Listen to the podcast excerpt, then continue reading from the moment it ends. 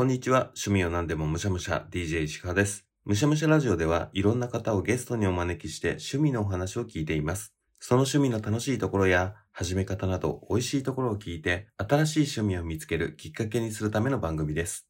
本日はイギリス・ロンドン・パディントン駅近くの Airbnb のお部屋で収録をしています。このオープニングとエンディングだけですけど、5日間ぐらいこの Airbnb の部屋に滞在してるんですね。この部屋は、まあ、B&B なんで、一般のマンション、アパートのお部屋の一室を借りているっていう状態なんです。一週間よりも短いながらも生活していくにはいろいろ必要じゃないですか。歯ブラシだったりとか、歯磨き粉だったりとか、シャンプーだったりとか、そういうもの現地で用意すればいいやって思って用意してるんですけど、物価が高すぎて困ったななんていうことになってはいるんですけれども、自分が困らないレベルの生活の基盤を整えるって、実は結構いろいろ大変だし、とりあえずでやってると、いろんなね、齟齬が生まれますよね。今僕がこうやって喋っている状態も、スタンドにスマートフォンを立てて喋ってるんですけど、それをするためにはテーブルが必要ですね。で、このテーブルを立てると、今度、シャワールームの扉が開かなくなるんですよ。こういうね、負の連鎖が起きるような、まあ狭い部屋に今は滞在しているんですけれども、そういうものって、より長く住んでいこうとすると、日々のストレスになっていくじゃないですか。そのね、日々のストレス、どこまで軽減するかを突き詰める人が本日はゲストでございます。というわけで本日もいただきましょう。DJ 石川のむしゃむしゃラジオ。早速今日のゲストをお呼びしましょう。今回のゲストはこの方です。小島聡と申します。小島さん、よろしくお願いします。声渋いっすね。いや、石川さんよりは 全然。ありがとうございます。小島さんってどういう方なんですか？まあ、少し職業の話させていただきたいと思ってるんですけども、うんあの、もともとはあの、アパレルの販売員やってまして、はい。で、30歳ぐらいまでアパレル業界にいたんですけれども、そこからはちょっといくつかのところでプロフィール書かせていただいてるんですが、まあ、14年間ぐらいちょっと衣食住のコンサルタントみたいなことをやってる人間です。へえ、衣食住のコンサルタント。はいすごいですね。ちょっとなんか何やってるかよくわからないとは言われますが、へ え、じゃあ30歳まではアパレルだったんですね。そうですね、ずっとアパレルにいて、で、まあ、衣食住って言ってますけども、もともとはやっぱりそのアパレル系の、いいのとこですね、うんうんコンサルタントをやっていて、まあ、少しずつこうインテリアとか、あうんの食品とかにちょっと手を伸ばしていったという形になってます。へえ人間の根幹になるもの全部ですね。まあ、あのあ広く浅くやることで、ちょっとなんとか生きてるという感じです。いや、面白そう。ってことはもう興味の幅もめちゃくちゃ広そうですね。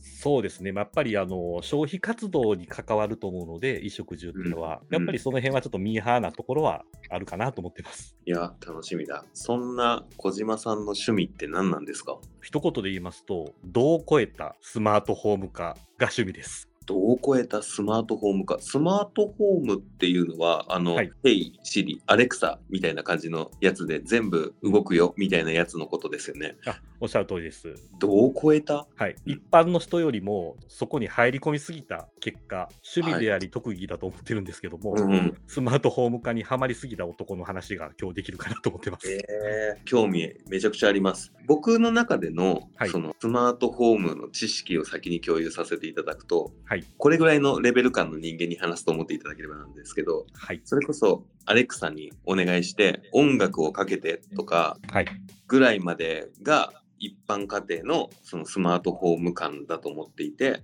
例えば最近家電とかで炊飯器でご飯炊いたりとかをスマホで操作できるよとかっていうのがあるらしいっていうぐらいのレベル感なんですね。なるほど。あとはなんかカーテンが閉められたりとかってあいうのもそね。うんそれはあるのか？未来の話なのかっていうぐらいの。知識なんですけど多分大体のスマートフォームに対する知識のマジョリティはこんなもんだと思うんですけど、まあ、そうだと思いますね。あの僕も数年前までそうでしたので、ここから超えていくんですよね、どう？そうですね。ちなみに、あの少しあの石川さんにお伺いしたいんですけども、はいお家に Siri とかうん OKGoogle とか Alexa みたいなものって、そういうスマートスピーカーって言われるんですけども、うんうんそういったものってお家にありますか？ないです。あじゃあ全くその辺はあの日常の生活の中では使ってないって感じですかね？そうですね。スマホの iPhone 使ってるんで、は Siri いはありますけど、うんうん。あんま Siri に話しかけてなんか操作するっていうこともないですね。あ、なるほど、なるほど。うん。まあ、少しちょっとプロフィールのところで、あの、僕の、なんですかね、年齢だったり、まあ、どんはなキャラクターなのかってことを、ちょっと補足でさお話しすると、うんちょっとお話がしやすくなるんですけども、はい。まあ、先ほどあの30歳までアパレルで14年間コンサルなので、一応現在44歳なんです、私。うん。うん。で、まあ、実は44歳なんですけど、一応3歳の娘の父親をやってまして、はい。まあ、ちょっと遅めかもしれないんですけども、うんまあ、ちょっとそこがちょっとスマートホーム化が同行するきっかけにブーストをかけたという形になってます。えー、子育てと紐づくってことですか、そうですね、そこが自分に対する言い訳でもあるんですけども、はいそれをやっていいという、ちょっとそこが絡んでるって形で、使ってるイメージとか、シーンとかをちょっと想像できるようにお話できたらなと思ってます。むしろどちらかというと悠々自適一人暮らしの方がこうスマートホームしてそうなイメージがあったんですけどはい、もうそこからちょっと僕のイメージとは変わっていく感じですね。あのーそのイメージっていうのはあの正しくてですね、うん。まあ、僕もそのすごく歴史に詳しいかっていうと、まあ、あれなんですけども、うん一応、スマートフォームの中で、一番有名な機械が、スイッチボットっていうものがあるんですよ。はいこれ、名前聞いたことございますか？いや、ないです。あどんなものかというと、はいあのイメージ的に言うとですね、サイコロぐらいの大きさの箱があるんですけども、うんそこから爪がボタンを押すと、ピッて飛び出て、うん。でそれを電気のスイッチの横につけとくんですね。はい。で、先ほどのスマートスピーカーでもいいですし、まあ、スマホからでもいいんですけど、操作をすると、その爪が電気のスイッチをパチッと押すみたいな。ああ、はいはい。その名前自体を把握してなかったですけど、はい。なんか見たことあります。あのそれがまあスイッチボットの一番、スイッチボットのボットって言われるものなんですけども、うん。それが、まあ、あの2016年ぐらいに結構、ガジェット好きの中では結構盛り上がって、うん。なので、あのガジェット好きの方々っていうのは、やっぱりそのおっしゃってたような、まあ、独身貴族ではないですけども、はい。まあ、悠々自適に自分のお部屋を快適にっていうところから始まっているので、うんあのそのイメージというのはあの正しいんだと思います。なるほど。このスイッチボットって、はい。用途としては昔、すごい昭和な考え方ですけど、はいあ。の紐引っ張って電気消すっていうやつをはい寝ながらやりたいから、なんうんかシュルシュルシュルって長くなるキャラクターがついてるみたいなはい。のありましたよね。ありましたねこ。れちょっと20代が聞いてたら全然伝わらない可能性あるんですけど そうですね。はい。長くできるブラインドの横にある紐みたいなやつそうですね。がはい。電気のこう引っ張る電源のやつのところについていてそれの未来版ってことですよね。そうですね。それの、まあ、操作が、まあ、スマートフォンからとか、先ほどの CD にお願いすれば操作してくれるというようなイメージですかね。なるほどね。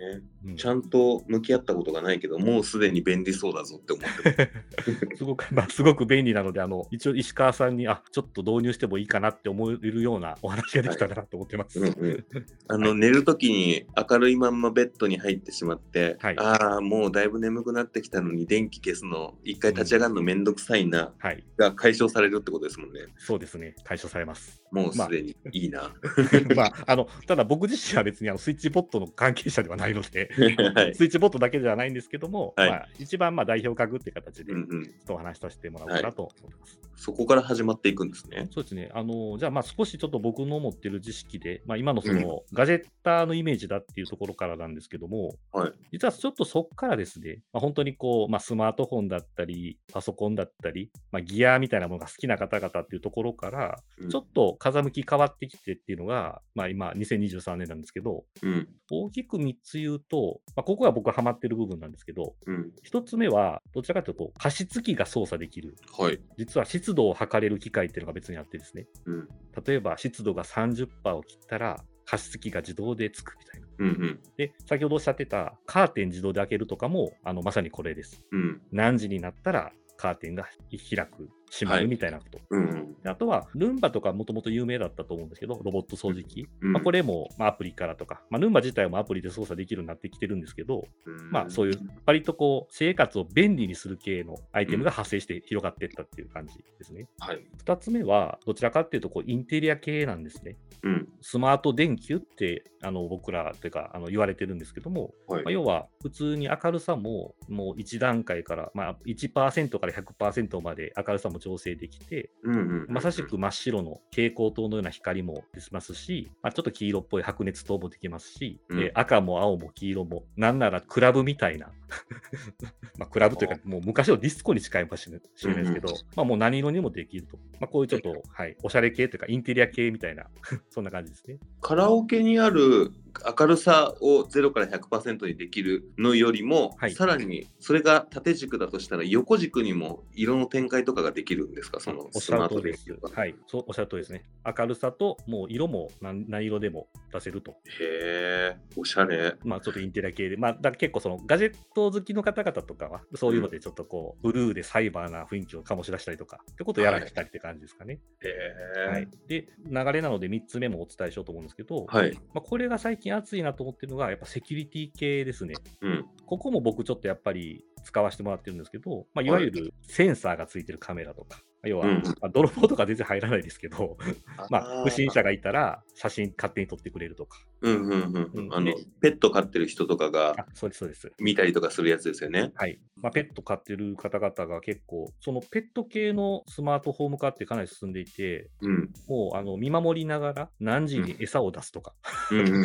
聞いたことある、まもうはい。まあ、そっち系になったりとか、まあ、あの先ほどあの3歳の娘の父をやってるって話をさせてもらったんですけども、もう今違いますけど、赤子の時はやっぱり見守り系のカメラとしても使えるとか、はい。はい、あとはまあ一番ちょっとまあ毎日使わせてもらってるのは、まあ、スマートロックって言われてるうん。玄関の鍵を、まあ、普通にマンションとかだったりとかだとオートロックだったりとかっていうのもあると思うんですけども、うん。まあ、本当に玄関の鍵を、まあ、自動で開け閉めとか、まあ、スマホから開け閉めできるみたいな、うん。まあ、大体この便利系とインテリア系でセキュリティ系みたいな、この3つがあって、もうドハマりしてるって感じですね。今の玄関の鍵がはい。スマートフォンで操作できるって、はい。メリットって何ですか？そうですね。まず基本的には鍵を出さなくていいっていうのが大きいですね。うん鍵をすぐに取り出せる方っていうのはあんまりそこのメリットを感じないと思うんですけど、はいまず、まあ、スマートフォンだったら常にポケットに入ってますよっていう方だったら、まず便利だというのと、うん私なんか設定で家に近づけば開くドアが。ああそれ便利ですねあの、はい車でもありますもんねあそうです、そうです。あの、うんおっしゃる通りで、スマートキーって言われるやつですね、車の。はい玄関から離れれば自動でドアがかかるとか。はい。スーパー帰って両手にガッサガッサ荷物持ってた状態で鍵探すのが大変だからみたいなやつですね。そうです。で、ああそれはいい。まあ、あとは、あの、一番最近それで僕恩恵を受けてるのは、うん。ちょっとね、やっぱり44歳ぐらいになってくるとですね、うん。あれ、鍵かけたっけっていうのがすごい多かったんですよ。なるほど、でうん。回玄関に戻って、あ、やっぱかかってるな、はい。みたいな。まあはい。それを今の状態がそのアプリから見れるんですね。鍵がかかってるかうんああなるほどねはい。なので、結構そういうので、まあ安心してとか、まあ、結構スマートロックは便利ですかね。うん、1週間家族旅行をしていく時とかに限ってあれってなりますもんねそう、ちょっとなんかね、もうだいぶ遠くまで行ってね、あのあいつどうだったかなって、すごい不安のまま旅行するの大変ですよね。はい はい。そっか、それがもうあちゃんと閉めてるじゃん、自分っていうのが確認できるっていう安心感がはいできるっていうのは、ちょっと今までにない安心感ですね。そうですね。すごく、まあ僕は閉めたっけっていうのは結構多かったので、最近。うんうんうんそこが一番助かったところですかね。なるほどね。ありがとうございます。はいそのなくても生活できてしまっているけれども、はい。お話を伺うと、あ、確かに日々のちっちゃなストレス、いっぱい感じている部分が解消できそうだなっていう気はしますね。うん。どこが自分の中で便利にしたいかっていうこともありますし、まあうん。逆に言うと、その手間でもあると思うんですよ。スマートって言いながらも、それを設置したりとか、先ほどの加湿器もそうなんですけど、水を足すのは人間なので、うんうん。だからあの逆にせかされてる感じもありますね。はい、初期投資ですね、めんどくささ。そね。そこはですね、あのコツコツ買い揃えていってって感じで、とんでもないことになっているんですけど、うんうん、一応僕が今どれぐらい持ってるかっていう話もサクッとさせてもらうとですね、あぜひぜひ。先ほど申し上げたスパートスピーカーって言われるもの、うんうん、気がついたら7台ありました。え？それ、スマートスピーカー同士が喧嘩しません？あの、喧嘩してますね。はいあの、アレクサとグーグルさんはよく喧嘩してます。はい。はいねそうなりますもんね。はい。で、まあ、あとは、そのスイッチボットってさっき言ってたものとかの関連機器で数えたんですけど、18個ありました。すごっ。はい。まあ、これも、あのめっちゃ、スイッチありますね。はい。徐々に買い足した感じですね。それって、電気以外のものにも使ったりしてるんですか？使ってるもので、まあ、一番、あの、電気なんですけども、うんまあ、便利なもので結構メジャーな使い方なんですけど、うん。お風呂のお湯張り。ああ、はいなるほど。お湯張りが機能があるような、まあ、マンション、戸建てだったりすると、もちろん予約っていうのはできると思うんですよ。何時にお湯張ってねとかってあると思うんですけど、突然ちょっと帰宅が早くなってとか。そういうパターンってあるかなと思うんですけど、はいまあ、それが多かったので、まあそこにちょっとスイッチがついてたりとか、なるほどね。ここがなんか外から操作できたらいいよねっていうのは、うん結構あの便利かなと思いますね。お米とか？お米とかできますよ。うんはい、僕はやらないですけど、結構あの朝を快適に過ごしたい方とかは、コーヒーメーカーの方につけて、起きる時間になったらコーヒーが入ってるっていうので、うんこう朝を優雅に過ごすっていう方もいらっしゃいました。あ、おしゃれだ。なんかそこはちょっと僕やれないんですけどね、あんまり まあいいかなと思っていて。意外といろんなところにありますね、思ってる以上に。実は、どう超えたって意味合いのところが、うんそこを妄想するところにあるんですよ、僕。どこがスマートにできるかなって。はい。まあ、スマートっていうと、なんかね、すごくこう、頭がいいような、頭使ってるみたいな感じなんですけど、うん。なんか、その、自分の日々のタスクって言ってしまっていいんかわからないんですけど、うん。ここって自動化したら面白いんじゃないかっていうのを考えてる時が一番楽しいですね。ええそこがもうピークです。うん設計というかね、どうやっていこうかみたいな、ちょっとこう、プラモデル感みたいなのもあるんですかね。ああ、そうですね自分の。生活を組み立てるみたいなね。そうですね。だからまあ、ピークがそこって言い方をしているので、あの、はいお察しかもしれないですけど、うん。まあ、それで、あ、ここに、あの、この機械買ってつければ、スマートじゃないみたいな風に思って、購入した時にはもう100が60ぐらいになってます。もうつけたら終わりだから。はい。で、あの、設置してる時っていうか、届いて、設置してる時にちょっと80ぐらいに戻るんですけど、はい。うまく動き始めたら、どんどん日々があ、それがあるのが当たり前になるので、うん。もうその時には100はないですね。楽しさっていうのは。なるほど。はい。なんで、あの、うまく動かない時に逆にマイナスになります。うんうん。え爪が空振りしてるとか。はい。そこも伺いたかったんですよ。その、はいうまくいった時は確かに日々がスマートになるなって思ったんですけど、はい。あれ？これ別にスマートにする必要なかったなって思うことってないのかなって。あーありますね。いいとこつきますね、やっぱり。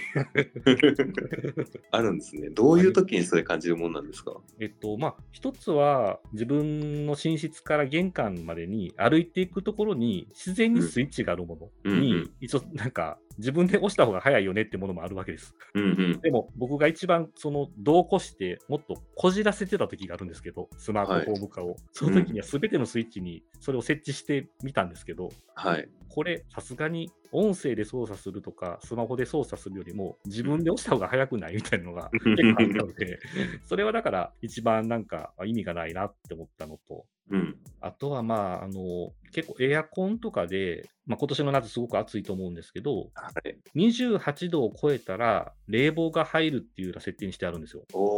で、たまたまちょっと数日間家を空けるみたいなパターンがあったんですけど、うん。その設定はそこまではできないんですよね。今、ああの主人というか小島というものがうんうん。旅行に行ってるかどうかっていうのはスマートフォームさんは分かってないので、はい。もう律儀にエアコン入れ続けてたっていう。うんうん、なるほどね。はい。これは結構無駄でしたなとか。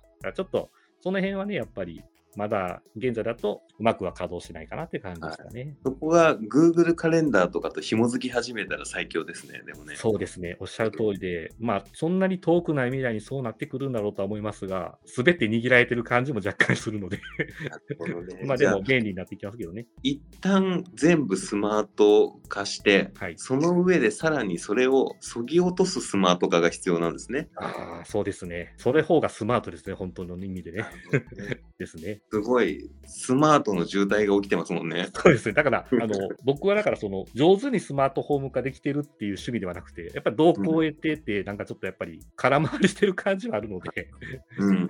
まあ、あの、いい部分だけが最後残っていくっていうのは、ちょっと作業としてしないといけないかなと思ってます。はい。そこでたまるノウハウはでもなんかすごい有益ですよね。皆さんに共有いただくことが意味があるなって今みたいに自分が歩きながらつけた方が早いものもあるっていうことって、やってみないと分かんないところとか毎日押してるけどスマート化したらいいなって思ったけどでも本当に毎日やってるからいらんなっていうことになったりするわけですもんね。そうおっしゃる通りです。うん、それはやってみないと分かんないところだったりもしますしね。そうですね。だから結構先ほど、まあ、たくさん機器を買ったっていうお話させていただいたんですけども、うん。全く稼働しないものがやっぱりいくつかありますから、うん、まあ、これはでも買ってしまったからにはちょっと使わないとなと思いながら日々が過ぎていってる状態です。なるほど。はい。どう超えたスマートフォーム化をするわけじゃないですか。はい。まあ、一回やってみたら、あ、便利だなっていうところからきっかけでどんどんどんどん増えていくんだと思うんですけど、はい。小島さんの中のファーストスマートホームっていうのは、はい。何からスタートしてるんですか？やりたかったことは結構前からあったんですけども、うんあの実は僕、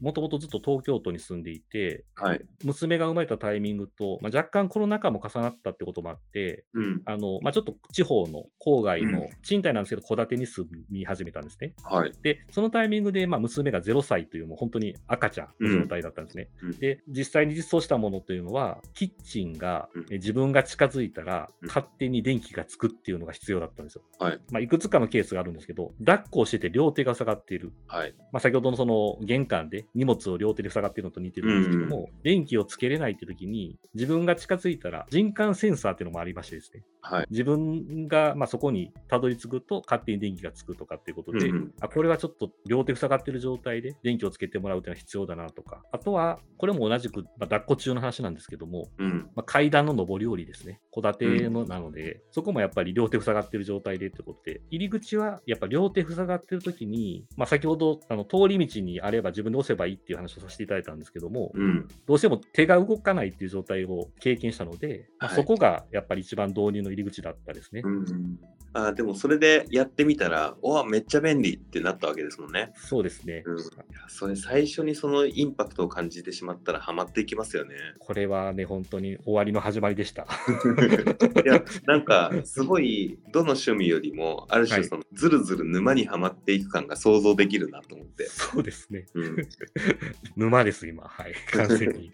そういうふうに妄想もどこをスマート化したらいいのかななんていうことを考えていたりとか旅行中うまくスケジュールと連動したらいいななんていうようなことも妄想してる小島さんだから余計に聞いてみたいんですけどはい。この小島さんの中のそのスマートホーム化で目指すべきゴールというかここまでスマートができたら最高だぜっていうその夢のスマート化ってどういうものだったりするんですか？おーちょっとあんまり考えたことなかったので、少し考えながらお話ししたいなと思うんですけども、うんやっぱりストレスになることっていうのは、家の中なのにあるんだと思うんですよ。はい。ほとんどの皆さん、まあ、私もそうですけど、うん。まあ、外でお仕事をしてきて、まあ、お仕事上はやっぱストレスもいくつかあって、ではい。お家ってやっぱりちょっとこうリラックスしたい場所だと思うんですけど、うん。で、まあ、先ほどの話で、まあ、ヘトヘトになって帰ってきて、鍵がスッと開いたら、鍵をね、あの暗い中探すとかが解決したりとか、うん。やっぱり、まあ、おっしゃってたように、やっぱりそうですね、自分のスケジュールと連動してる状態っていうのはうん、多分一つ理想の形だと思います。うん。で、あとは、まだ、いわゆる AI っていうところまでつながってるものではないので、うん。こういう時にはこうしてよっていうのを学習してくれると、まあ、カレンダーに入れなくても、僕の生活パターンとかをキャッチアップしてくれて、うん、Google カレンダーに入れるのも、まあ、入れる流れで仕事してたらいいんですけど、うんイレギュラーなこともあるじゃないですか。はい。まあ、なので、なんか僕の生活パターンとかを全部把握してくれて、うん提案してくれるような形になってくると、まあ、非常に便利だなとは思ってますね。確かに。大体この時間に帰ってくると、まずはビールを飲みたいだろうからグラスが冷えてますみたいなこととか、最高ですね。そうそういうのができ始めたら、今はちょっと疲れていて、映像コンテンツも難しいドラマとかではなく、うん。こう笑って見れるバラエティがいいだろうから、サジェストは全部バラエティになってますみたいな感じのこととかになってきたら、うん。だいぶどんどん人間としてどうなのかなっていうところに一旦置いといて、そうですね。はい。うん、うん。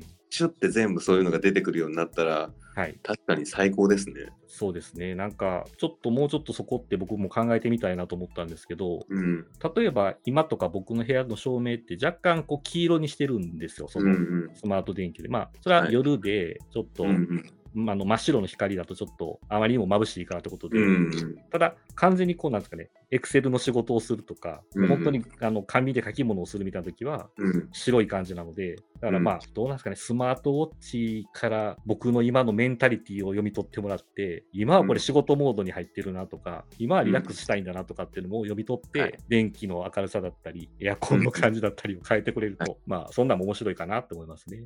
確かに。なんか、ウェアラブルスマートフォンウェアラブルなものあるじゃないですか。メガネとかもうん。あって、 JINS が JINS MEME 出してたりとかっていううん。のみたいに、瞬きの回数で照明が変わるとか、はい。パソコンのこう画面が少しずつ暗くなったり明るくなったりするなんていうようなことがはい。できたりとかしたら、うんうんなんか良さそうですよね。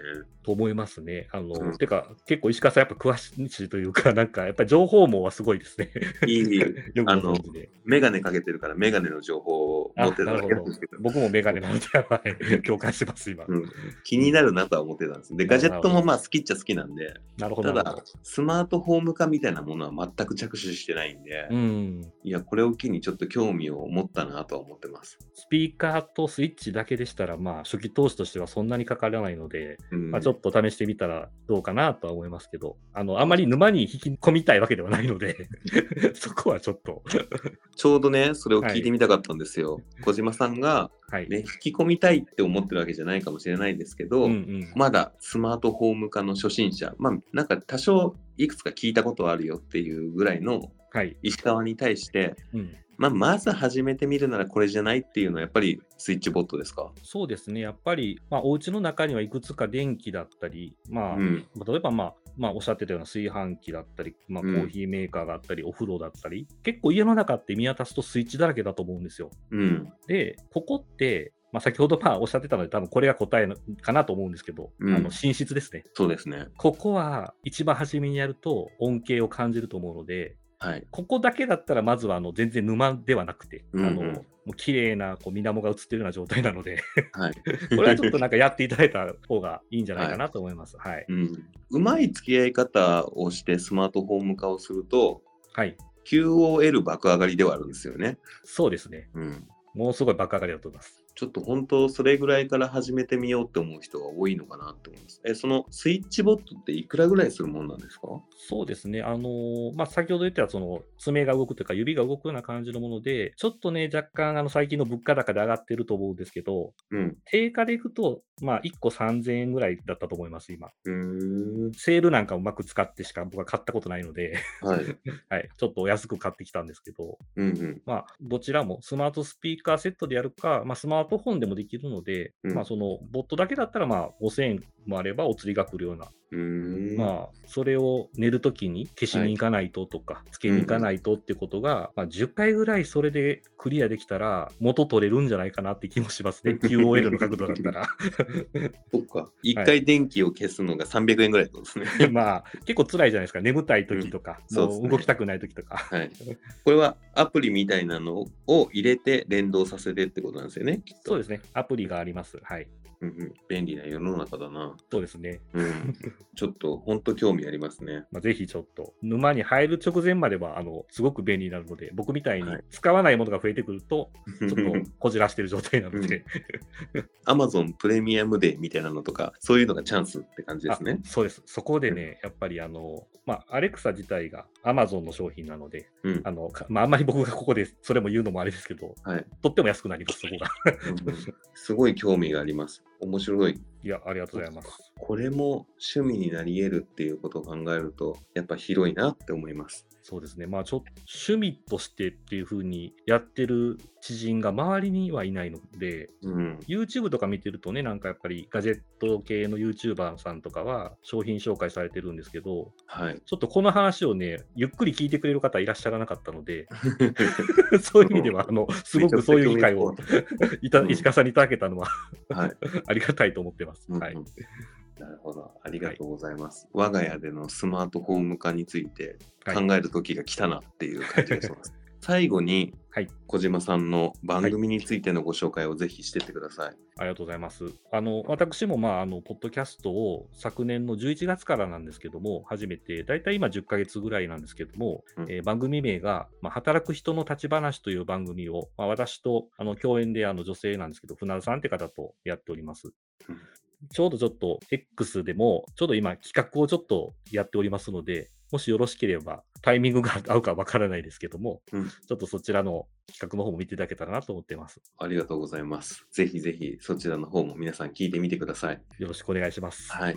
小島さん、今日はありがとうございました。はい、ありがとうございました。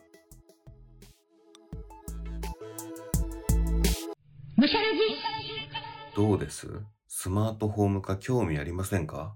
自分の生活の中の日々小さく感じているストレスってやっぱ結構多いと思うんですよ。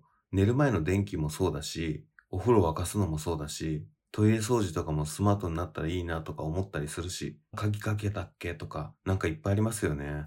個人的にはテレビの主電源が自動的に切れるようになったらいいなと思ってて、ネットフリックスとか見た後にネットフリックスを消してもテレビ自体の電源はね、ついてるなんていうことがね、我が家結構よくあるんでで、しかもそれがね、黒じゃないけれども、ほぼ黒に近い状態の画面になってるんですよ。何も映んない状態になってて、紛らわしいんですよ。部屋の電気を消した後に、あ、テレビもついてたんだってなるんで、部屋の電気を消した後にテレビがついてることに気づいて、リモコンを探すために一回部屋の電気をもう一回つけて、テレビを消して、また部屋の電気を消すっていうね、この作業を繰り返すのがね、プチストレスなので、こういうのを解消できたらいいななんて、小島さんのお話を聞いてて思いました。スマートフォーム化、そろそろ手をつけ始めてみてもいい時期なのかもしれません。というわけで、本日の趣味川柳。川柳も自動化できたらいいのにな。川柳も自動化できたらいいのにな。